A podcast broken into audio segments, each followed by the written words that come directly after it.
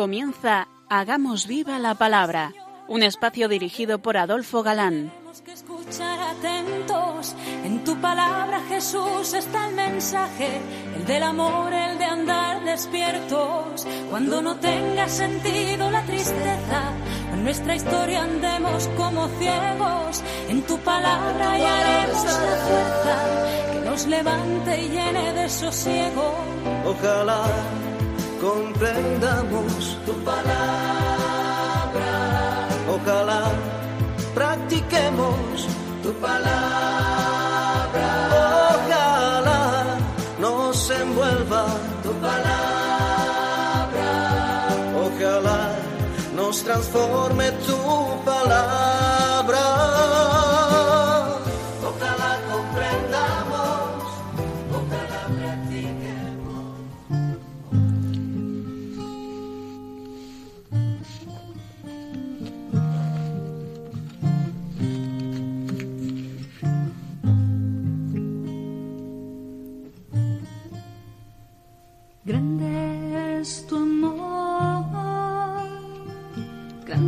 Misericordia, grande es tu nombre por toda la tierra. Hola amigos, buenas tardes. Celebramos hoy la festividad de Santa Teresa de Calcuta. Y en este encuentro semanal veraniego con vosotros, nos ha parecido oportuno hacer un alto en el estudio de los profetas que venimos analizando para dedicar el programa de hoy a conocer un poco mejor esta santa de nuestros días, canonizada por el actual Papa hace ahora dos años. Estoy seguro que prácticamente el 100% eh, de vosotros, queridos oyentes, habéis oído hablar de la Madre Teresa de Calcuta.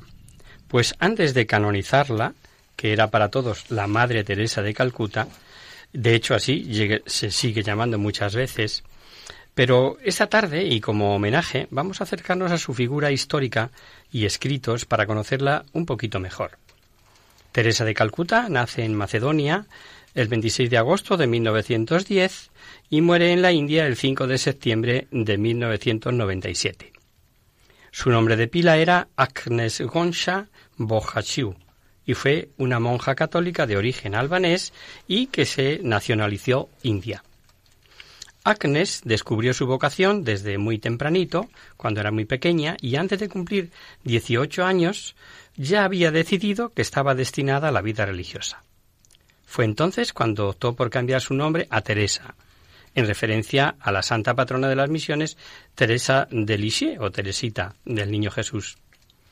Dedicó los primeros 20 años a enseñar en el convento irlandés de Loreto y a la vez comenzó a preocuparse por los enfermos y por los pobres de la ciudad de Calcuta. Esto la llevó a fundar una congregación, las Misioneras de la Caridad, con el objetivo de ayudar a los marginados de la sociedad, principalmente enfermos, pobres y personas que no tenían hogar. En la década de los 70 era conocida ya internacionalmente y había adquirido reputación de persona humanitaria y defensora de los pobres e indefensos. Obtuvo el Premio Nobel de la Paz en 1979 y el más alto galardón civil de la India, el Bharat Ratna, en 1980 por su labor humanitaria. A ello se sumaron una docena de premios y reconocimientos de primer nivel, tanto nacionales como internacionales. Recibió elogios de muchas personas, gobiernos, organizaciones. Sin embargo, afrontó también una serie de críticas, como las objeciones de Christopher Hitchens, Michael Parenti, Aurope, Chatterjee y el Consejo Mundial Hindú, que le achacaron una mentalidad reaccionaria y criticaron que no se preocupaba bien de sus centros. Agnes Gonsa, eh, significa capullo de rosa o pequeña flor en albanés, nació en Ups, la ciudad de Ups, en Macedonia, el 20 de agosto, como hemos dicho. Sin embargo, solía considerar su fecha de nacimiento el 27 de agosto, ya que fue ese día el que le bautizaron. Curioso, ¿verdad? Era la más pequeña de los hijos de un matrimonio acomodado, integrado por Nicole Borjachiu, su padre, y Drafnfil Bernay, su madre. Su familia pertenecía a la población albanesa proveniente de Kosovo, asentada en Schroeder. Su padre, involucrado en la política de Albania, murió repentina y misteriosamente en 1919 cuando ella contaba apenas ocho años, después de ser trasladado al hospital y por causas desconocidas, aunque se presume que fue un envenenamiento. Tras la muerte de su padre, su mamá la educó en el seno de la religión católica con preocupación y amor de madre. En su niñez, Agnes asistió a la escuela estatal, participó eh, como soprano solista del coro de su parroquia, de su parroquia. Incluso en ausencia del director, se encargaba de la dirección del grupo. Además, pertenecía a una congregación mariana fundada en 1563 y conocida como Sodalicio de Nuestra Señora, donde empezó a interesarse por las historias de los misioneros jesuitas de Yugoslavia, que estaban en Bengala. Desde entonces sintió el deseo de trabajar al igual que ellos en la India. De acuerdo con la biografía escrita por Joan Graf Klukas, desde temprana edad Agnes se mostró fascinada por las historias de vida de los misioneros y sus obras en Bengala. Hizo la primera comunión muy temprano, a la edad de cinco años, pero es que a los seis hizo su confirmación. Con doce años ya estaba convencida de que debía dedicarse a la religión. Su resolución definitiva fue tomada el 15 de agosto de 1928 mientras rezaba en la capilla de la Virgen Negra de Lednite, donde acudía con frecuencia de peregrinación. El 26 de septiembre de 1928, poco después de haber cumplido los 18 años, se dirigió con una amiga a la abadía de Loreto, perteneciente a la congregación religiosa católica Instituto Bienaventurada Virgen María en Rafanfan, Irlanda. Desde ese momento, su entrega a la vida religiosa es tal que jamás volvería a ver a su madre o a su hermana, por ejemplo. Si bien originalmente acudió a este lugar para aprender inglés, que era el idioma que las hermanas de Loreto enseñaban a los niños en la India, una vez fue admitida allí como postulante y en noviembre de 1928 se trasladó por vía marítima a Calcuta, llegando el 6 de enero de 1929. En Darjeeling, cerca de las montañas del Himalaya, inició su noviciado y aprendió bengalí, además de enseñar en la escuela de Santa Teresa, que se hallaba cerca de su convento. Después de hacer sus votos de pobreza, castidad y obediencia como monja el 24 de mayo de 1931, fue trasladada al Colegio de Santa María en Enlayí, al este de Calcuta. En ese periodo es cuando eligió ser llamada con el mismo nombre que Teresa de Lisieux, la santa patrona de los misioneros. Sin embargo, y debido a que una enfermera en el convento ya había elegido ese nombre, Agnes optó por usar el término castellanizado de Teresa en vez de Terese, Terese. Y el 14 de mayo de 1937, Teresa hizo sus votos solemnes mientras enseñaba en el colegio de Loreto. Trabajó ahí durante casi 20 años como profesora de Historia y Geografía hasta que en 1944 la hicieron directora del centro. Y ella, aunque disfrutaba en el colegio enseñando, cada vez se preocupaba más por la pobreza existente en Calcuta. La hambruna de 1943 en Bengala trajo consigo miseria y muerte a la ciudad, mientras que la ola de violencia hindú-musulmana, suscitada en agosto del 46, hundió a la población en la desesperación y el terror. Y en ese año, el 11 de septiembre del 46, Teresa experimentó lo que más tarde describió como la llamada dentro de la llamada, en referencia a haber escuchado a Dios pidiéndole que dedicara su vida a los más desfavorecidos de la sociedad. Y esto ocurrió justamente en un viaje en tren rumbo al convento de Lorento en Darjeeling desde Calcuta para su retiro anual. Sintió una fuerte llamada en su interior. Era como una orden que decía estaba decidida a dejar el convento y ayudar a los pobres mientras vivía entre ellos. Fallar habría significado quebrantar la fe y tras recibir capacitación médica básica en París y con el apoyo financiero de un empresario indio católico, comenzó a trabajar entre los pobres en 1948, enseñándoles a leer. Tras optar por la ciudadanía india en 1950, recibió formación también como enfermera durante tres meses en Patna, con las Hermanas Misioneras Médicas de Norteamérica, y finalmente se asentó en los barrios más pobres. Al principio inauguró una escuela en Modjil Calcuta y se centró en las necesidades de los indigentes y de los hambrientos. Pero a principios de 1949 se le unió un grupo de mujeres jóvenes y sentó las bases para crear una nueva comunidad religiosa que ayudara a los más pobres entre los pobres. Pronto sus esfuerzos atrajeron la atención de funcionarios indios, entre ellos el primer ministro, quienes vieron con buenos ojos el proyecto. Teresa escribió en su diario personal que su primer año de trabajo con los pobres estuvo repleto de dificultades. No tenía ingresos y por ello se veía en la necesidad de pedir donaciones de alimentos y suministros. Y según relató, durante los primeros meses experimentó duda, soledad e incluso la tentación de volver a su vida de convento. En sus propias palabras, Nuestro Señor quiere que sea una monja libre cubierta con la pobreza de la cruz. Hoy aprendí una buena lección. La pobreza de esta gente debe ser algo muy difícil para ellos. Mientras buscaba por un hogar, caminé y caminé hasta que mis brazos y mis piernas me dolieron. Pensé entonces que tanto debía dolerles a ellos en su cuerpo y alma buscando por un hogar, por comida o por tener salud. Entonces la comodidad de Loreto, su antigua orden, me sedujo. Solo tienes que decir una palabra y todo será tuyo de nuevo, me insistía el tentador. Por mi propia elección, mi Dios, y porque te amo, deseo permanecer y hacer lo que sea que tu santa voluntad me pida. No dejé que una sola lágrima rodara por mi rostro. En 1948 solicitó al Vaticano los primeros permisos necesarios para iniciar una congregación diocesana. Sin embargo, en la India existían eh, serias dificultades políticas como consecuencia de su reciente independencia. Por lo tanto, podría ser mal visto que una europea se dedicara a los pobres en la situación de ese entonces. Su permiso para abandonar el convento se le concedió en agosto de 1948, cuando abandonó el lugar solamente con cinco rupias para ayudar a los más necesitados.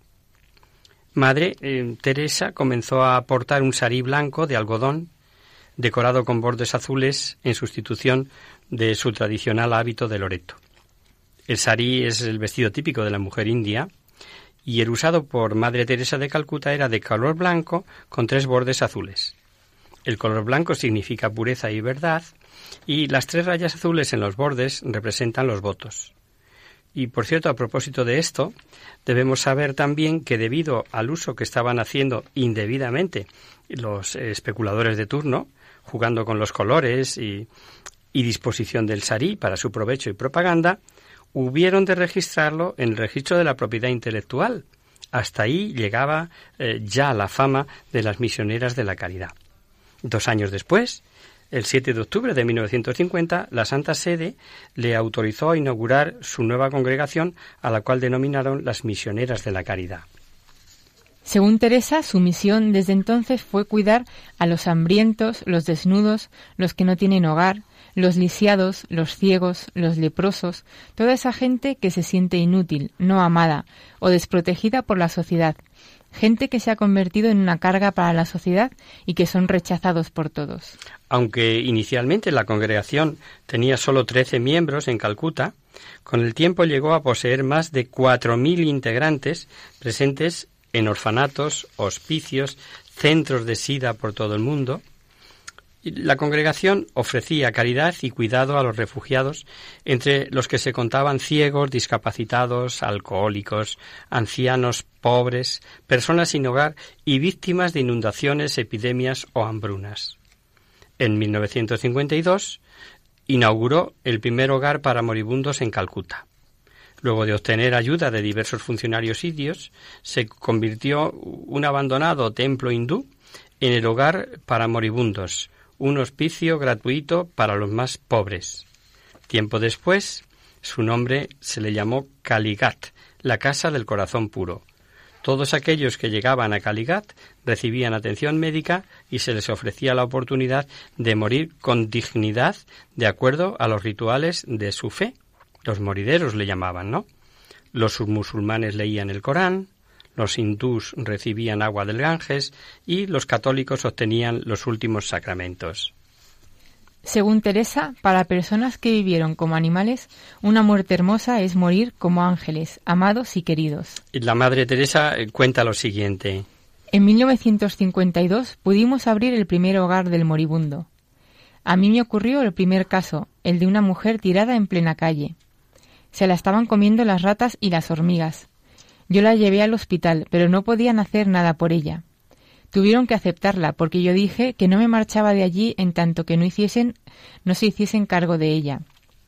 Después fui al ayuntamiento pidiendo que me diesen un lugar donde meter a tales desgraciados, porque ya en el mismo día había encontrado a otros que también se morían en mitad de la calle.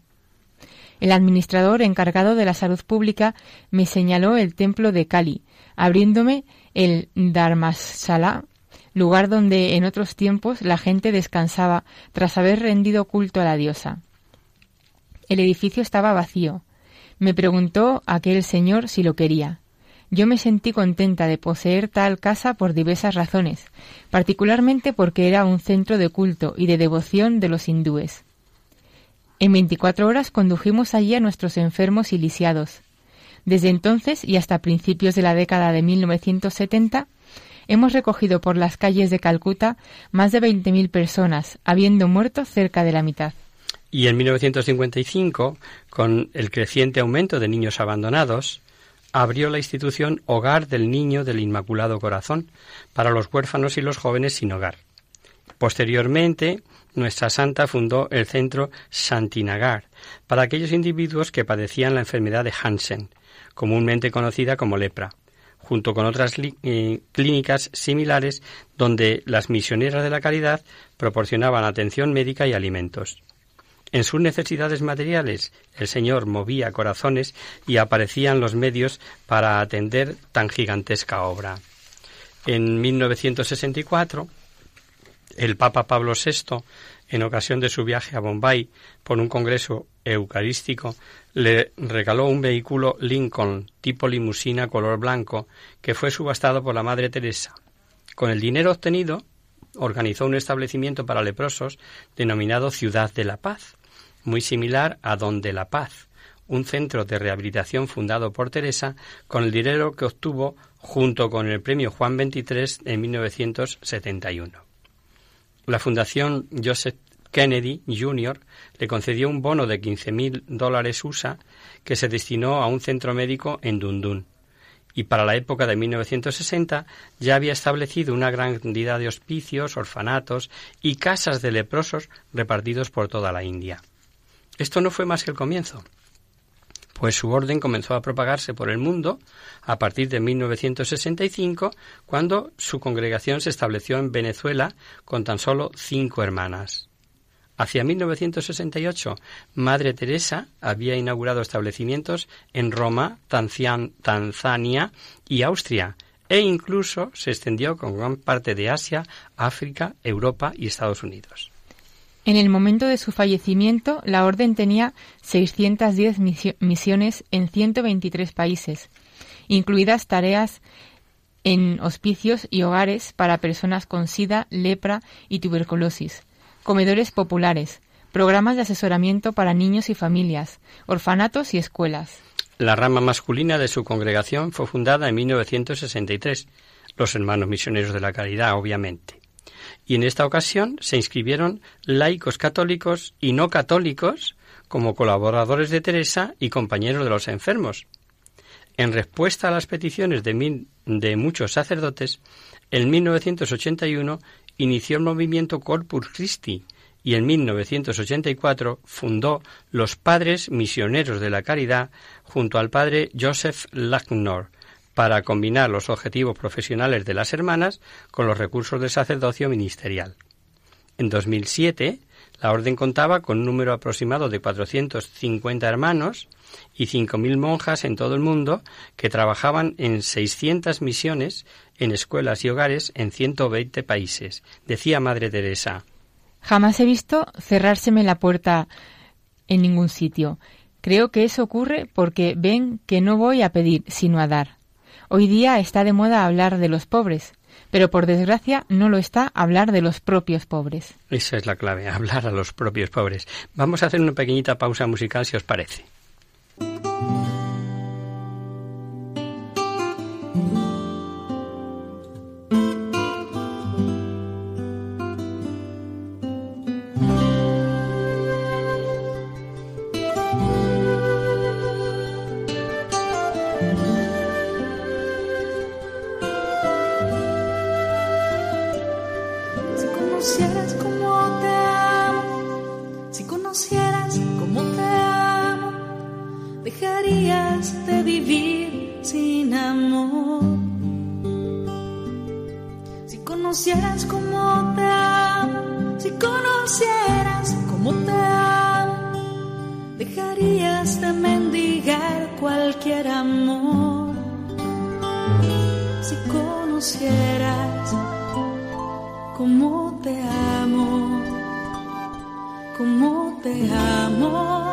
Serías más feliz.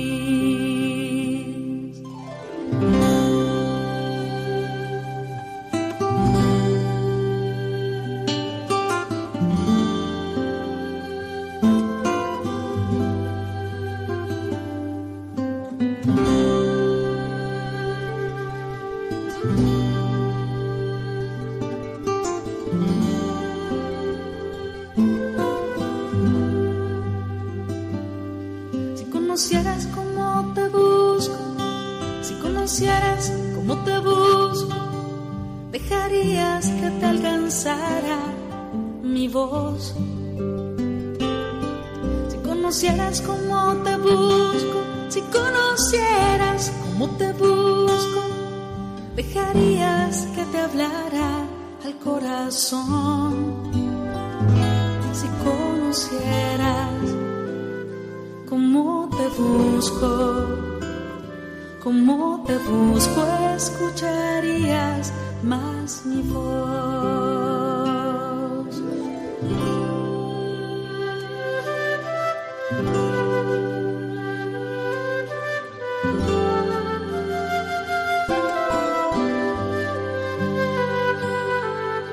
Si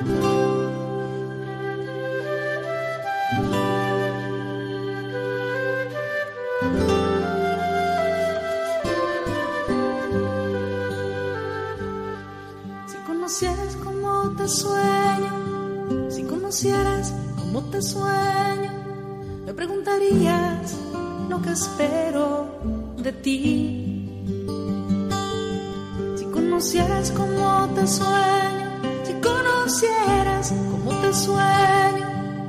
Buscarías lo que he pensado para ti. Si conocieras cómo te sueño, cómo te sueño, pensarías más en mí.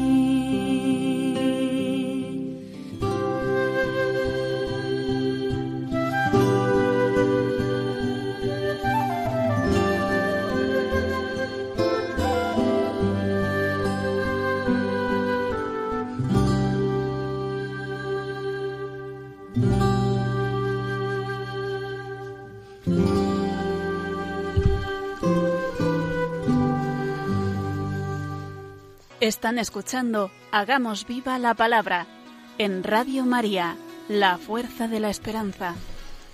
Hola amigos, de nuevo con vosotros en esta tarde veraniega, conociendo un poquito mejor quién era la Madre Teresa, nuestra querida Agnes Goucha, Bosaiu, Santa Teresa de Calcuta en el aniversario de su canonización.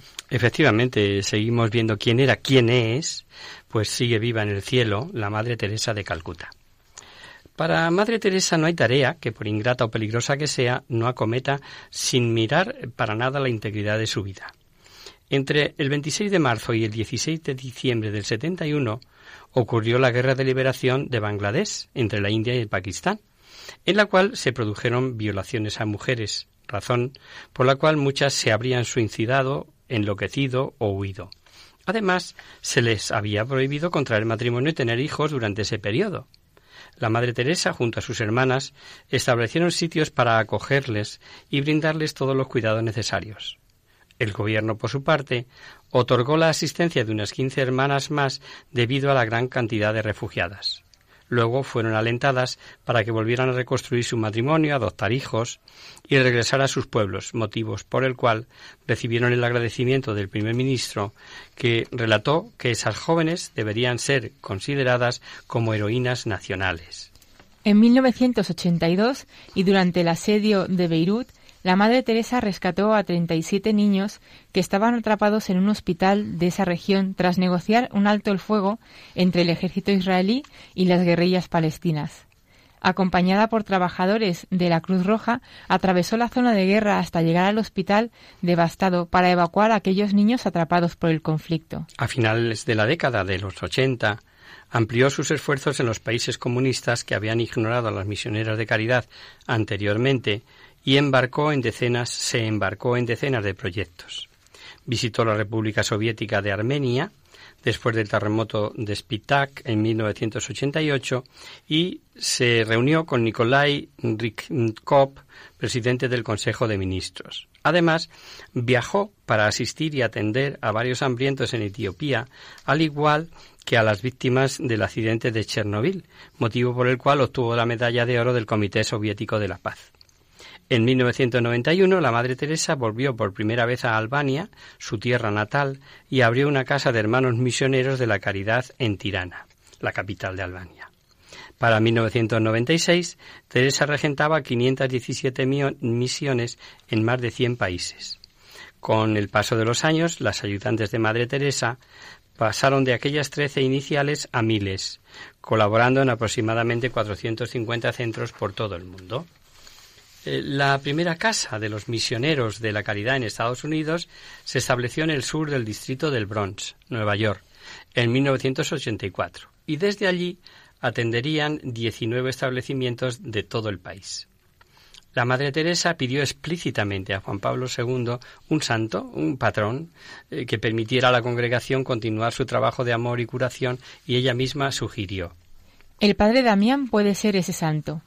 Santo Padre, nuestros leprosos y cada uno en todo el mundo pide por este regalo un santo y mártir de la caridad y un ejemplo de obediencia para nosotras religiosas. La Madre Teresa estuvo presente en la, misa de, en la misa de beatificación de Damián de Beuster en Bruselas el 4 de junio de 1995 y según ella a él le deben la eliminación del miedo de los corazones de los leprosos, para reconocer la enfermedad, proclamarla y solicitar medicina, y el nacimiento de la esperanza de ser curados, y el cambio de actitud de la gente y de los gobernantes hacia las víctimas de la lepra, más preocupación, menos miedo y disposición para ayudar en cualquier tiempo y en todo tiempo. Con el paso de los años, la salud de la madre empezó a deteriorarse cada vez más a un ritmo acelerado. En 1983 sufrió un ataque eh, cardíaco en Roma mientras visitaba al Papa Juan Pablo II. Después de un segundo ataque en 1989 hubieron de ponerle un marcapasos. En 1991 se sobrepuso de una neumonía durante una estancia en México, para lo cual fue tratada en un hospital de California. Afectada por nuevas dolencias cardíacas, ofreció renunciar a su puesto como líder de las misioneras de la caridad, pero las monjas de la orden, en un sufragio secreto, votaron unánimemente a favor de que se quedara. Y la Madre Teresa aceptó continuar con su labor al frente de la orden a pesar de su deteriorada salud. En 1993 fue ingresada en el Hospital de las Naciones Unidas a raíz de una congestión pulmonar con fiebre muy alta. Ese mismo año desarrolló malaria, la cual se agravó debido a sus problemas pulmonares y cardíacos, y en Roma se rompió tres costillas. En abril de 1996, la Madre Teresa se cayó y se fracturó la clavícula. Para agosto, sufría de insuficiencia en el ventrículo izquierdo de su corazón, recibió una cirugía cardíaca, pero su salud declinó de forma notable. Y el 13 de mayo de 1997, ahí sí, renunció ya como jefa de las misioneras de la caridad debido a sus enfermedades y padecimientos. La hermana María Nirmala Jossi fue elegida para tomar su lugar, pero rehusó adoptar el título de madre porque, según ella dijo, Nadie puede reemplazar a la Madre Teresa. Falleció el 5 de septiembre de 1997 a los 87 años a causa de un paro cardíaco, después de amanecer con fuertes dolores de espalda y problemas respiratorios se hallaba de reposo en Santo Tomás, en Calcuta. Una semana antes de su muerte, el gobierno indio le concedió un funeral de Estado y como parte de este, su féretro fue trasladado por gran parte de la ciudad en el mismo carruaje en el que fueron llevados los restos de Mahatma Gandhi y Jawaharlal Nehru. Hasta aquí la biografía a grandes trazos de esta santa de nuestros días. Hay muchísimos detalles que se quedan sin reflejar, obviamente. Pero en esta tarde que estamos dedicando a su memoria en el segundo aniversario de su canonización, ayer se cumplieron los dos años, y el vigésimo primero de su muerte, hoy hace 21, de su fallecimiento, queremos recoger algunos ejemplos, o sus frases, o expresiones, eh, que son de oro, bueno, como de un alma entregada en cuerpo y alma al Señor, en los hermanos y en especial a los más necesitados. En 1979 recibió el Nobel de la Paz eh, al trabajo emprendido en la lucha por superar la pobreza y la angustia eh, que constituyen una amenaza para la paz. Así constaba el premio, ¿no? Y la Madre Teresa rehusó asistir al banquete ceremonial ofrecido a los premiados y pidió que los fondos de 192 mil dólares se entregaran a los pobres de la India. Cuando la Madre Teresa recibió el premio se le preguntó ¿Qué podemos hacer para promover la paz mundial? Y respondió, vete a casa y ama a tu familia. Qué sencillito, ¿verdad? Y luego nos buscamos por ahí los líos. Vete a tu casa y ama a tu familia. Esa es la base de la paz. En su conferencia sobre el premio que se le entregó el rey Olaf V de Noruega, la religiosa dijo Lo acepto para la gloria de Dios y de su pueblo, el más pobre entre los pobres. En su primera encíclica, Benedicto XVI, la de Eucaritas mencionó a Teresa de Calcuta en tres ocasiones y también utilizó su obra para referirse a uno de los principales puntos de la encíclica. La Beata Teresa de Calcuta es un ejemplo evidente de que el tiempo dedicado a Dios en la oración no solo deja de ser un obstáculo para la eficacia y la dedicación al amor al prójimo, sino que es en realidad una fuente inagotable para ello. La Madre Teresa especificó que es Solo por la oración mental y la lectura espiritual podemos cultivar el don de la oración. Esta eh, que nos lee a continuación Marta es más conocida, ¿a que sí? El fruto del silencio es la oración. El fruto de la oración es la fe. El fruto de la fe es el amor. El fruto del amor es el servicio. El fruto del servicio es la paz. A las críticas acerca de su firme posición contra el aborto y el divorcio respondió no importa quién lo dice, deben aceptar con una sonrisa y hacer su propio trabajo. Algo así como diciendo, dejaros de teorías y cada uno haga lo que tiene que hacer, pero bien hecho. Y a propósito de los no nacidos, decía igualmente, Toda vida es la vida de Dios que se hace presente entre nosotros, aun en un niño que todavía no ha nacido. Nadie tiene derecho a levantar su mano para segarla. Santa Teresa de Calcuta, tú dabas gran valor a la dignidad de cada persona como hijo de Dios, creado para grandes cosas, para amar y ser amado. Inspirados por tu ejemplo y ayudados por tu intercesión, haz que podamos respetar y cuidar el don de la vida desde su concepción hasta su fin natural. Igualmente, su oposición a la inseminación artificial y el uso de anticonceptivos fue objeto de críticas. En sus palabras, yo no le daría un bebé de una de mis casas en adopción a una pareja que usa anticonceptivos. Los que usan anticonceptivos no comprenden el amor. Cuando nos parece que nuestro trabajo no merece la pena porque es aparentemente insignificante. A veces sentimos que lo que hacemos es tan solo una gota en el mar, pero el mar sería menos si le faltara una gota. La siguiente frase sirve para aplicarla a todos los dirigentes de los países que ansían poder y poder y creen conseguirlo con la confrontación bélica. Para conquistar el mundo no se necesita ni guerra ni cañones, solo hace falta amor y compasión. Después vendrían muchas más, que iban marcando su paso por el mundo, dejando huellas imborrables siempre en beneficio del ser humano, los pobres y marginados por la sociedad, sean de la condición, religión o nacionalidad que sean. Para nosotras no tiene la menor importancia la fe que profesan las personas a las que prestamos asistencia. Nuestro criterio de ayuda no son las creencias, sino la necesidad. Hay una eh, de sus escritos, de sus, de sus poesías, eh, de todo lo que escribió, que no nos resistimos a, transmitiros y es aplicable a los que se dicen eh, ciudadanos del mundo, como algo muy de moda, muy in. Fijaos cómo lo dice la Madre Teresa. Cuando todo el mundo sea tu país, cuando veas a tu hermano en cada ser, cuando sepas aliviar las penas de aquellos que sufren, cuando la bondad sea tu voluntad, cuando el egoísmo ceda al altruismo, Entonces serás un egresado de la Tierra. Serás un ser que alcanzó la humanidad. Serás un hijo del planeta. La palabra egresado, por si nos suena raro, quiere decir doctorado. Serás el más sabio de la tierra, eso es lo que quiere decir. De sangre soy albanos, albanesa, decía, de ciudadanía india, en lo referente a la fe, soy una monja católica por mi vocación. Pertenezco al mundo en lo que se refiere a mi corazón, pertenezco totalmente al corazón de Jesús. Era su manera de presentarse ante el mundo y escribió muchos poemas. La Madre Teresa también se interesó por dejar frases, poemas, reflexiones de vida, plasmadas en su letra y en su verbo. Se le conocen muchas eh, de su autoría, como los poemas de Enseñarás a volar, La vida, No te detengas, Algo para meditar y un larguísimo etcétera. Transcribimos alguno de ellos. Enseñarás a volar. Enseñarás a volar, pero no volarán tu vuelo.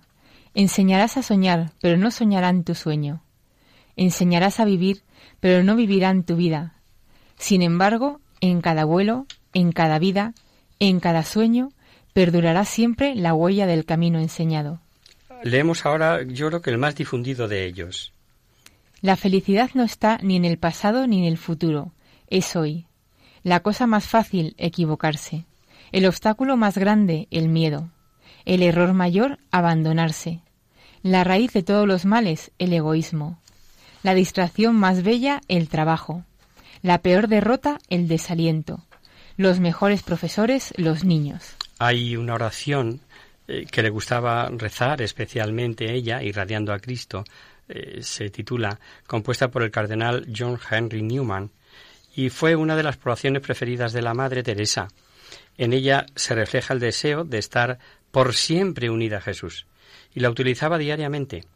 En la congregación de los misioneros y misioneras de la caridad la dicen después de la comunión. Querido Jesús, ayúdame a esparcir tu fragancia por donde quiera que vaya. Inunda mi alma con tu espíritu y vida. Penetra y posee mi ser tan completamente que mi vida solo sea un resplandor de la tuya. Madre Teresa es ejemplo para todos nosotros en muchos, muchos aspectos. Y en este que se refiere a la oración, por supuesto que lo es. Ella solía decir que de nada valen las obras externas si no se le da el primer lugar a la oración íntima. Cuenta el arzobispo Angelo Comastri, recordando un encuentro que tuvo con la Madre Teresa. Dice, ella me miró con los ojos límpidos y penetrantes. Luego me dijo, ¿cuántas horas reza por día?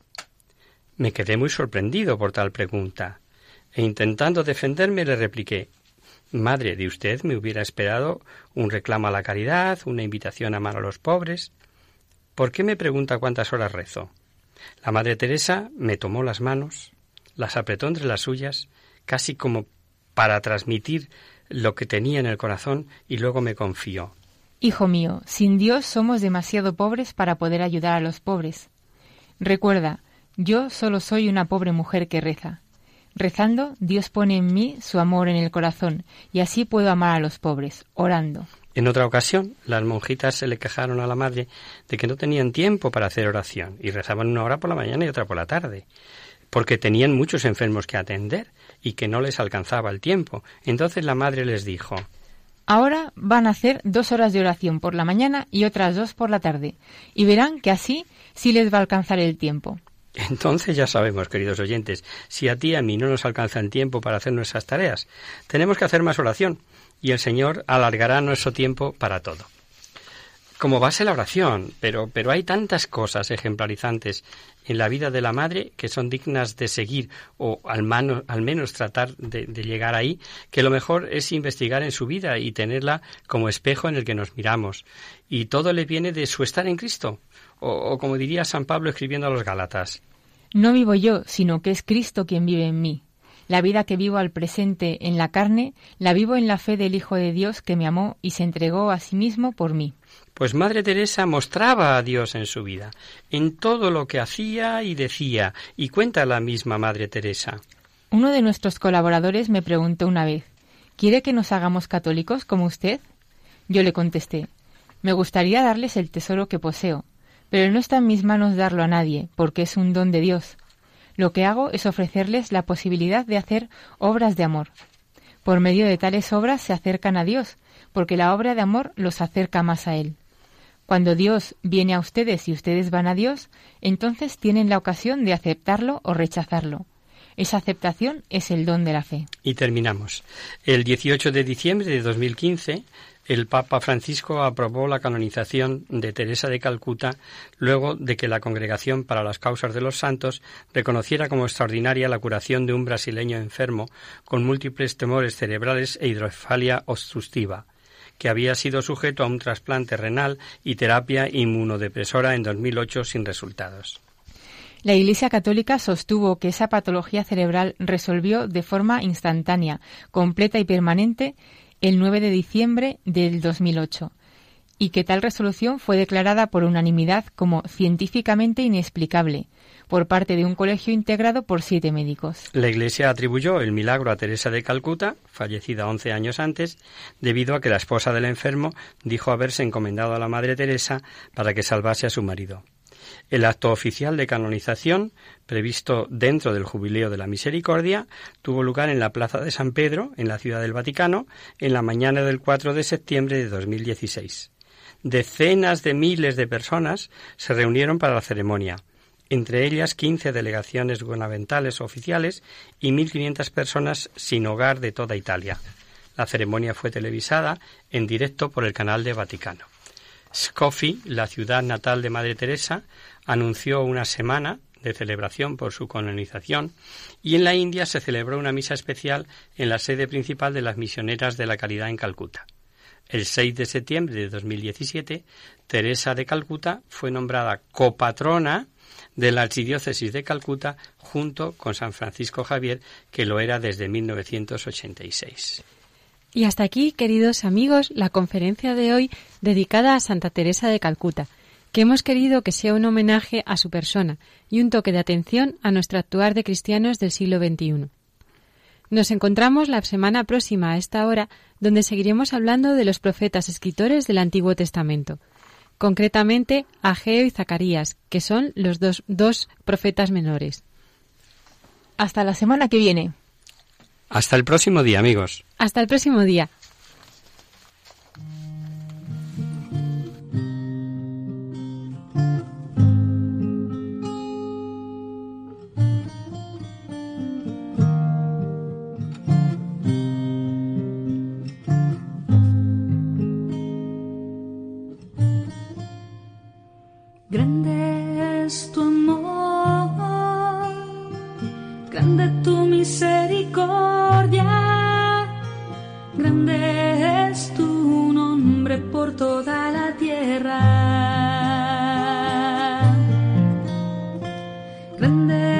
Grande es tu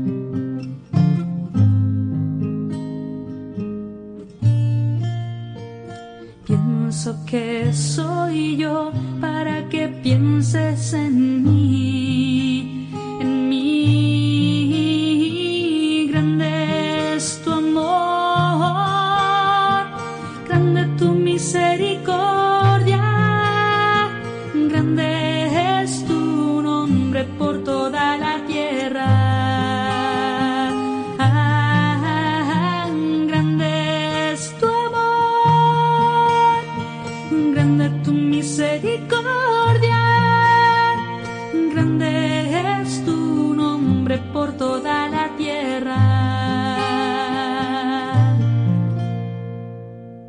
Porque te ocupas